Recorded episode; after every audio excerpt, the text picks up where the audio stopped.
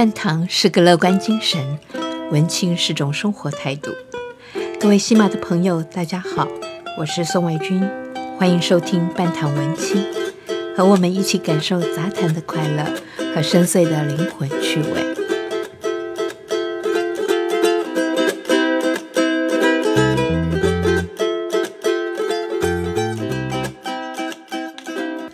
各位西马的朋友，大家好，我是宋卫军，欢迎收听今天的半糖文青。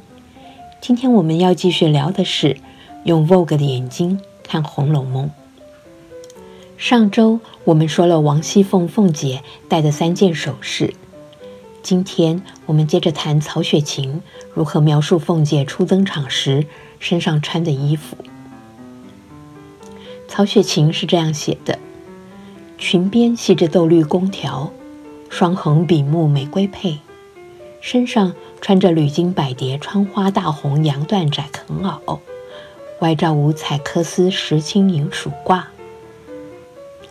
宫条是细绳编的绳状腰带，两端编成花结，尾部悬垂流苏。唐代贺知章的《柳枝词》写道：“碧玉妆成一树高。”万条垂下绿丝条，就借用碧绿色的柳条，一直像美人腰间垂荡的豆绿色空条一样，行走摇晃间，很是风流可爱。双横笔目玫瑰佩，笔目玫瑰佩是玫瑰色的玉雕成双鱼形状的玉佩。双横在这里应该是指宫条的绳结双双平衡绑住着玫瑰玉佩。身上穿着缕金百蝶穿花大红洋缎窄坑袄，缕金百蝶穿花大红洋缎，是在大红缎面上的布料用金线绣出百蝶穿花的图案。曹雪芹的家族掌管江宁织造厂，他们生产的丝织物大多供应皇宫的嫔位妃子穿着，而康熙和乾隆皇帝。在历史上，又以多重用博学多才的西方传教士，向他们学习西方的科学知识和文化艺术文明，也为当时的中国注入充满生机和活力的新鲜血液。在一七五一年，乾隆十六年，乾隆就下旨要求各总督府外衣藩众仿其服饰，绘图送军机处。也促成后来直贡图的诞生。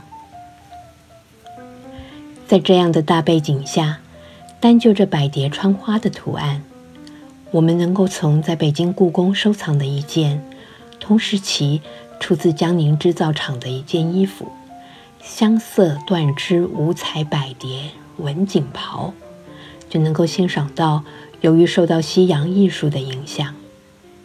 百蝶的蝴蝶已经从清早期原本薄且平、比较写实的一个蝴蝶翅膀，转换成为装饰图案像万字纹还有如意云纹的载体。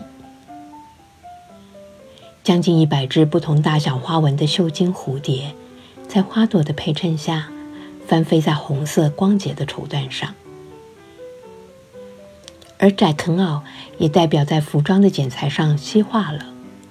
做出腰身的弧度，使服装的主人能充分地展现出腰部的线条。